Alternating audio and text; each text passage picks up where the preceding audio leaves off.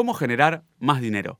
Conversemos sobre ingresos. Así vas a lograr que te sobre de mes al final del sueldo. Antes, te cuento qué estás escuchando. Mucho mes, poco sueldo, un podcast sobre dinero, billete efectivo, plata, mosca, viva, ingresos, sueldo, pastateca, filo, billuya. Vamos a enfocarnos en tus ingresos. Si trabajas en relación de dependencia, es más sencillo. Lo que cobras a principio de mes seguramente será tu ingreso principal. ¿Haces algo más? ¿Una changa? Si la respuesta es afirmativa, felicitaciones. No depender de una sola fuente de ingresos es toda una estrategia. Cada changa o extra será tu ingreso secundario. Tu ingreso secundario puede ser constante o esporádico. En este episodio vamos a charlar sobre los ingresos secundarios constantes. ¿No estarás desaprovechando la oportunidad de rentabilizar un hobby?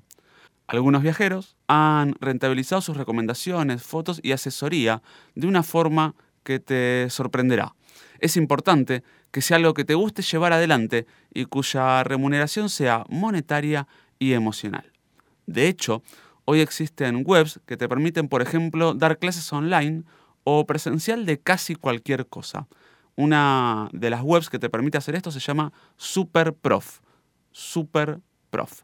Te sorprendería la cantidad de saberes que tenés y que a otros les gustaría aprender.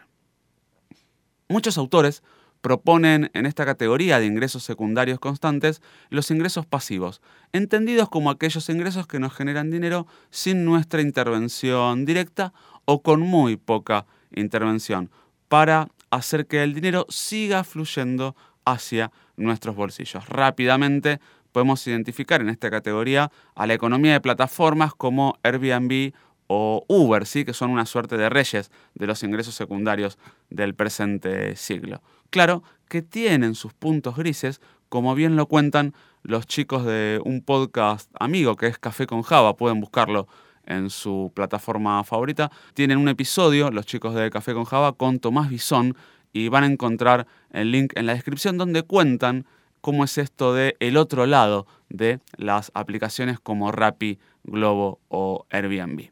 La rentabilidad por inversiones en activos financieros también puede catalogarse como un ingreso secundario, ya que cuentas a la vista, plazos fijos, acciones, bonos, criptomonedas o fondos comunes de inversión entrarían en esta categoría. Pensá cuál es tu realidad, pensá cuál puede ser tu opción para generar ingresos secundarios y nos escuchamos en el próximo episodio de Mucho Mes, Poco Sueldo. Te vas a sorprender.